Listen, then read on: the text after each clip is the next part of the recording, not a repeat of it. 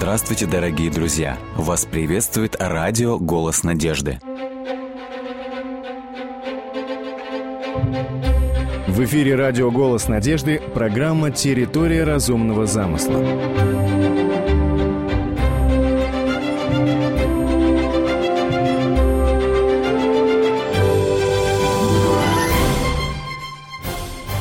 начале книги «Бытие» описано первоначальное несовершенство Земли. Однако Господь Бог положил конец всем этим несовершенствам. Вместо тьмы появились светила, вместо хаоса, вместо безвидной водной стихии появилась суша, появилась упорядоченная, высокоорганизованная биосфера.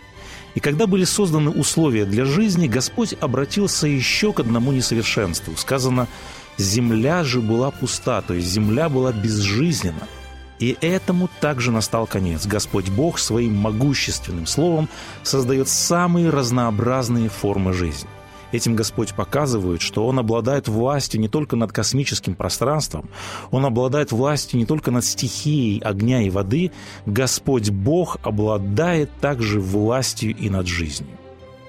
В первой главе книги «Бытие» мы читаем «И сказал Бог, да произрастит земля зелень, траву сеющую семя, дерево плодовитое. И стало так. В пятый день, по слову Господа сказано, появились различные виды рыб и птиц, а в шестой день появились живые существа, населяющие сушу. В 20 тексте первой главы книги «Бытие» повеление Бога звучит «Да кишит вода живыми существами». Слово «кишит» указывает на невероятное изобилие. Воды буквально стали кишеть различными видами. Если посмотреть на таблицу биомассы Земли, то есть массу всех живых организмов на Земле, мы сможем увидеть, что основную часть биомассы на суше, на континентах составляют растения. Это 99%. А в мировом океане, наоборот, 93% биомассы приходится на долю животных. Мы видим, что плотность или густота, концентрация живых организмов в океане невероятно огромна. Итак, один из основных параметров в биосфере – это многообразие видов. Исследователи занимаются поиском новых видов уже почти 250 лет. Ученые выявили почти 2 миллиона видов, однако по оценкам ученых невыявленных организмов осталось еще от 2 до 50 миллионов, а может быть и больше. Растительный и животный мир, мир океана – это неразгаданная тайна. В связи с таким видовым многообразием у исследователей возникла сложная проблема. Необходимо было, так сказать, навести порядок, необходимо было как-то систематизировать, упорядочить, разложить по полкам все эти тысячи и миллионы известных видов – шведский естествоиспытатель Карл Линей был первый, кто положил конец этому, так сказать, хаосу в изучении природы. Он стал основоположником научной биологической систематики. Он разработал систему классификации природы, и Линей однажды писал – Задача систематики – это раскрытие порядка в природе, который был установлен Творцом. В научном мире широко распространена идея эволюционного происхождения видов. Однако Карл Линей, когда перед ним встал тот же вопрос, откуда появилось такое количество видов, он дал однозначный ответ. Видов столько, сколько их создано Творцом. Современник Линнея, французский биолог Бифон, писал, что у животных виды разделены бездной, через которую природа не может перейти – об этом говорят и современные ученые. Так, например, Рихард Гольдшмидт, профессор генетики Калифорнийского университета, говорит, редкие незначительные изменения в рамках вида не могут накапливаться и вызывать коренные крупные преобразования. Внутри видовая изменчивость не ведет к образованию новых таксонов, а естественный отбор способен лишь устранять неудачных мутантов. Генетик – доктор Джон Сенфорд говорит, практика показывает, что все особи, которые претерпели мутацию, проявляют тенденцию гибели, и поэтому генетическая структура популяции породы в целом не изменяется, за исключением некоторых случаев ее ослабления. Беспрестанная череда случайных мутаций ведет к деградации или к полному отмиранию функций организма. Если говорить об основе веры в Бога Творца, подобная вера базируется на авторитете Священного Писания. Однако многие не воспринимают Библию как авторитетный источник. Следует сказать, что помимо Библии, как особого откровения, есть общее откровение, которое доступно всем и во все времена – идея разумного замысла, в ней заложена простая, но убедительная логика. У любого, даже самого простого предмета должен быть замысел, должна быть идея, план, чертеж, а затем должен быть мастер. Если подобное утверждение истина по отношению к простым предметам, тем более эта логика применима к такой сложной, высокоорганизованной структуре, как наша Вселенная. У Вселенной также должен быть замысел и творец. Некто сказал, логичность и последовательность мышления – это железный каркас, на котором держится истина. Известный ученый, эволюционист Ричард Докинс признает, появление во Вселенной сложных объектов выглядит так, как будто их нарочно спроектировали. Возникает искушение использовать аналогичную логику для объяснения происхождения всего. Однако послушайте, что говорит далее этот ученый. Это искушение ведет в тупик, потому что гипотеза Творца немедленно порождает еще большую проблему, а кто же спроектировал дизайнера? И вот его вывод – в настоящее время можно с уверенностью сказать, что иллюзия разумного замысла является не больше, чем иллюзией. Вот наглядный пример нелогичности, непоследовательности мышления. Если есть логика в том, что у всего должен быть замысел, почему следует отвергать Творца только потому, что я не могу до конца постичь его природу, его величие, его силу? Сам Господь через пророка Исаию на подобные заявления иронично отвечал – Какое безрассудство! Скажет ли изделие о сделавшем его не он сделал меня? И скажет ли произведение о художнике своем он не разумеет? Так говорит Господь, я создал землю и сотворил на ней человека. Давайте рассмотрим несколько примеров, которые ярко свидетельствуют о разумном замысле в мире природы. Одиннадцатый текст первой главы книги «Бытие» гласит и сказал Бог, да произрастит земля зелень, траву сеющую семя и дерево плодовитое, приносящее породу своему плод. Здесь сказано, что в семени Бог заложил генетическую информацию, генетический материал. Для того, чтобы хоть в малой степени понять масштаб, понять всю сложность процессов, которые заложены в семени, можно провести аналогию с компьютерными технологиями – для кодирования компьютер должен накопить огромное количество цифровой информации. Каждый блок памяти компьютера состоит из множества чипов. И вот в одном таком чипе встроены миллионы транзисторов и конденсаторов. То есть память компьютера – это невероятно сложное устройство. А теперь давайте вернемся к семени – каждом семени хранится подробная информация о всех структурах и процессах. Давайте возьмем только один параметр, например, окраску цветка. Как известно, определенный оттенок получается за счет комбинирования трех основных цветов – красного, зеленого и синего – Компьютер разбивает свет или изображение на мельчайшие элементы, то есть на пиксели, и комбинирует пиксели так, чтобы получился нужный оттенок. Так вот, чтобы запрограммировать определенный оттенок, чтобы запомнить, чтобы заложить в память компьютера каждый из этих миллионов пикселей в определенном порядке, специалисты в области компьютерного программирования говорят, что для этого необходимо огромное количество памяти – Однако окраска цветка изменяется в зависимости от различных условий. Например, окраска меняется на протяжении жизни цветка. Например, окраска может меняться в зависимости от уровня освещенности помещения, в зависимости от колебания температуры окружающей среды, а также может меняться в зависимости от содержания минеральных веществ в почве. Эту информацию также необходимо заложить в память. Далее, для каждого из этих четырех факторов необходимо знать, какой именно из многих тысяч химических и физических показателей имеется в виду. Однако это только окраска цветка. У растения всего 24 вида растительной ткани, поэтому необходимо запрограммировать окраску и других частей растения – А сколько еще параметров и отличительных признаков в растении?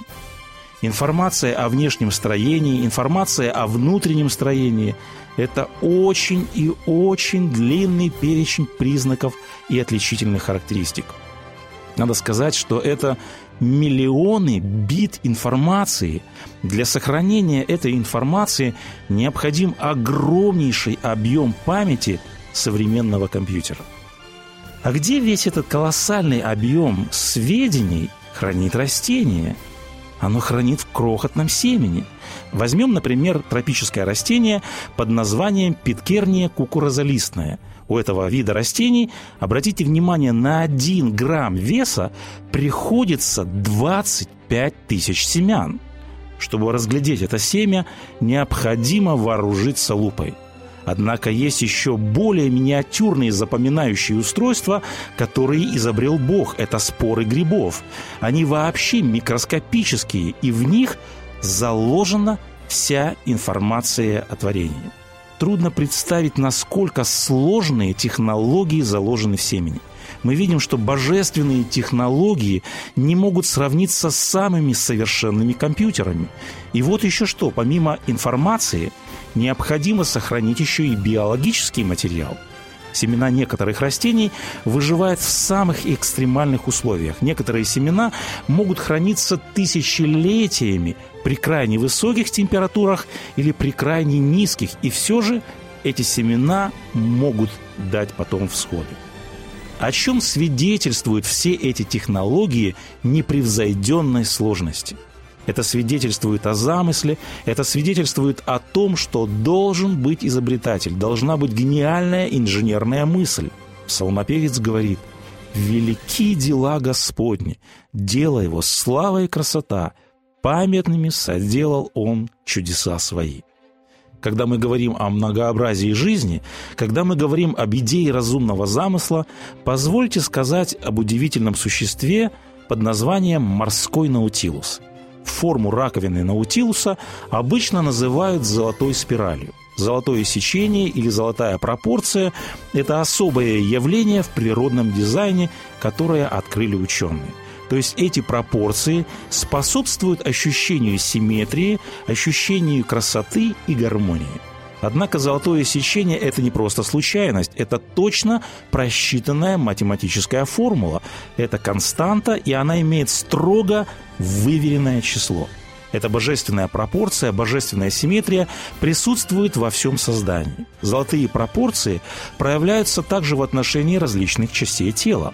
Дело в том, что именно эти пропорции приятный для восприятия. В результате мы получаем глубокое эстетическое наслаждение. О чем свидетельствуют золотые пропорции в природе? Это еще одно доказательство того, что в дизайне Бога есть замысел, есть математический расчет. Формулу красоты, константу дизайна просчитывал сам Господь Бог – как сказал один автор, в дизайне Бога мы видим отпечаток пальцев Бога. Господь Бог побеспокоился не только об инженерных функциях творений, он также побеспокоился о том, чтобы все, что нас окружает, доставляло нам также и эстетическое наслаждение. Есть мнение, что все эти сложные технологии и расчеты возникли случайно, без определенного замысла – Однако в Библии сказано «побеседуй с землею и наставит тебя, и скажут тебе рыбы морские, кто во всем этом не узнает, что рука Господа сотворила сие». О чудесах инженерной мысли, инженерных решений Господа Бога, Творца неба и земли, можно говорить бесконечно. Однако будет несправедливо, если мы не упомянем о верхах путей Божьих в 103-м псалме книги «Псалтырь» псалмопевец описывает дни творения, и о пятом дне творения он говорит там, в океане, плавают корабли, и далее он говорит, там этот Левиафан, которого ты сотворил играть в нем. В современном переводе этот текст звучит «Ходят там корабли и чудо морское Левиафан». Господь говорит о Левиафане и в разговоре с библейским патриархом Иовом – самыми большими существами на нашей планете считаются голубые или синие киты. Скорее всего, именно об этом морском гиганте, говорит псалмопевец и Господь Бог в книге Иова. Вот что Господь говорит о Левиафане. «Нет на земле подобного ему, он царь над всеми сынами гордости. Дословно, он царь всех живых творений. Господь говорит, нет подобного ему, нет более крупного, нет более мощного, нет более громкого, чем Левиафан, чем это морское чудо. В 40 главе книги Ева сказано, что это верх путей Божьих. Когда мы читаем библейский текст, мы видим, что Господь посвятил описанию Левиафана почти две главы. Это 40 и 41 главы книги Иова. Господь здесь подробно описывает всю мощь, всю силу этого морского гиганта. Почему Господь так подробно описывает это морское чудо в кульминации своей речи в книге Иова? Здесь следует сказать о драме в жизни Иова. Если говорить с человеческой точки зрения, с Иовом случилось самое худшее, что может произойти с человеком. В один момент, в один миг Иов теряет почти все. Он теряет все свое имение, он теряет слуг. Погибают все его дети и, наконец, последний неожиданный удар. Иов смертельно заболел. Трудно даже представить, что может переживать человек в подобных обстоятельствах. На что смотрит Иов? Иов смотрит на свои обстоятельства, и что он видит? Или, вернее, э, сказать можно было бы вот о чем, вернее, чего Иов не видит, что для Иова не очевидно. Для Иова не очевидна справедливость Бога, мудрость Бога, Его любовь, Его контроль над этим миром, не очевидна Его сила, все это не очевидно, всего этого Иов не видит. В какой-то момент каждый из нас задавал Богу вопрос, «Господи, Ты управляешь этим огромным сложным миром. Однако я не вижу, что Ты как-то контролируешь ситуацию в моей жизни. Я не вижу, что Ты как-то управляешь моей жизнью». В результате многие разочаровываются в Боге. Как Господь отвечает на этот непростой вызов? В ответ на вопрошание Иова Бог произносит две речи. В первой речи Господь представляет Иову картины творения – Посредством этих картин творения Бог задает вопрос «Иов, можешь ли ты создать этот мир так, как создал его я?» Далее следует вторая речь, и именно во второй речи Господь в кульминации подробно описывает Левиафана. И далее Господь снова спрашивает Иова, «Такая ли у тебя мышца, как у Бога? Можешь ли ты удою вытащить Левиафана и веревкою схватить за язык его?» Этими словами Господь говорит, Иов, я не только мог создать этот высокоорганизованный мир, но я могу и управлять этим сложным миром. Господь говорит, я могу повелевать невероятной стихии космоса, я могу повелевать стихии огня, стихии воды, и я могу также повелевать Левиафану, этому морскому гиганту. Иисус Христос в Евангелии говорит, «Взгляните на птиц небесных – Посмотрите на полевые лилии, как они растут. В жизни очень важно смотреть в правильном направлении. В трудные минуты мы обычно смотрим на наши переживания, все внимание фокусируется на черной точке, мы ничего более не видим – Однако Господь Бог говорит, Иов, смотри не на свою черную точку, всматривайся не в бездну своих страданий, подними свой взор, смотри на птиц небесных, смотри на полевые лилии, смотри на Левиафана, на морского Наутилуса, смотри на золотые пропорции в природе. В чем открывается мудрость Бога? Те моменты жизни, когда мудрость Бога не очевидна, очень четко, очень ясно, очень наглядно мудрость Бога, любовь Бога, силу Бога мы можем разглядеть в удивительном мире природы. Мир природы – это главное свидетельство Божьей премудрости и Божьей силы. Господь в своей мудрости никогда не ошибается. Лев Толстой однажды писал, «Если я верю в Бога, то мне нечего спрашивать о том, что выйдет из моего послушания Богу и веры в Него, потому что я знаю, что Бог есть любовь, а из любви ничего худого выйти не может. Человек призван всегда и во всем доверять Творцу неба и земли. Он сотворил землю силою своей, утвердил вселенную мудростью своей, и разумом своим распростер небеса.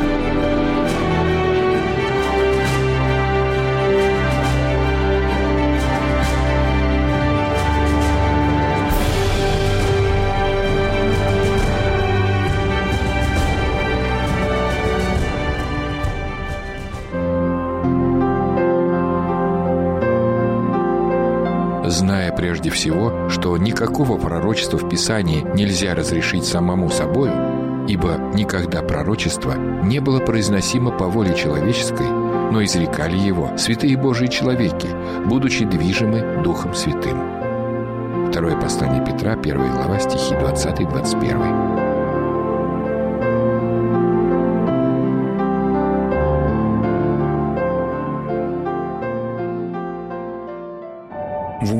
Где царил полумрак, прислонившись головой к стене, стоял мужчина.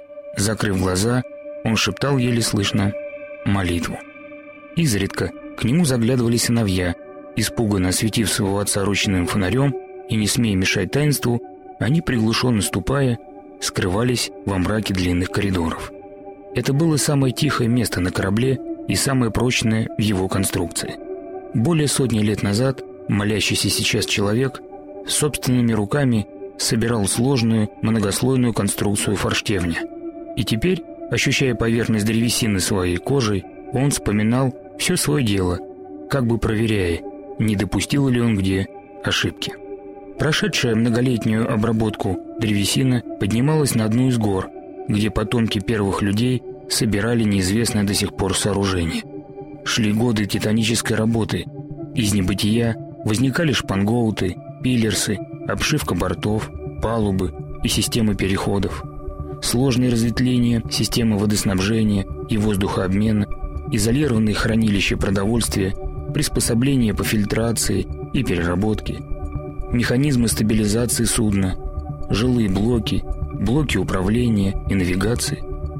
К концу строительства капитан будущего корабля мог увидеть и оценить тот неисчерпаемый поток вдохновения – который возникал в глубине его души под влиянием таинственной, невидимой силы, которая также скрупулезно, много столетий назад создала этот мир.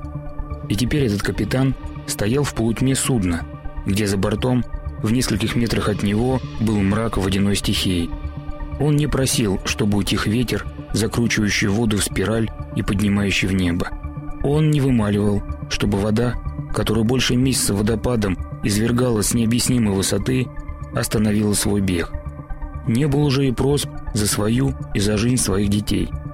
Но прозревая в своем разуме толщу океана, покрывшего планету, бесстрашный капитан первого на планете корабля вымаливал, чтобы катастрофа догнала и уничтожила навечно то зло, которое лишило их вечности и родного дома. Он шептал на языке своего праотца просьбу о справедливой защите от того разумного зла, которое вывернуло его мир наизнанку, окончательно лишив людского облика его родственников. Книга «Бытие», глава 6.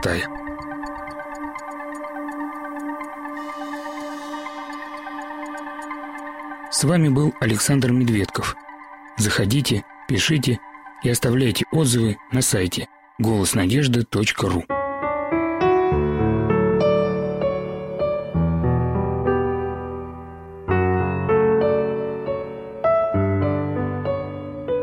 Итак, всякого, кто слушает слова Моисии и исполняет их, уподоблю мужу благоразумному, который построил дом свой на камне. И пошел дождь, и разлились реки, и подули ветры, и устремились на дом тот. Но он не упал, потому что основан был на камне. Евангелие от Матфея, 7 глава, стихи 24-25.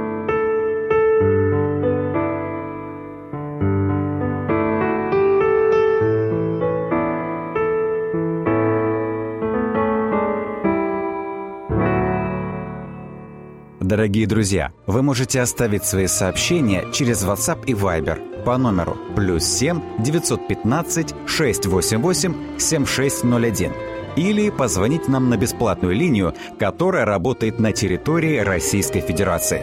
Номер 8 800 100 ровно 1844. 8 800 100 ровно 1844.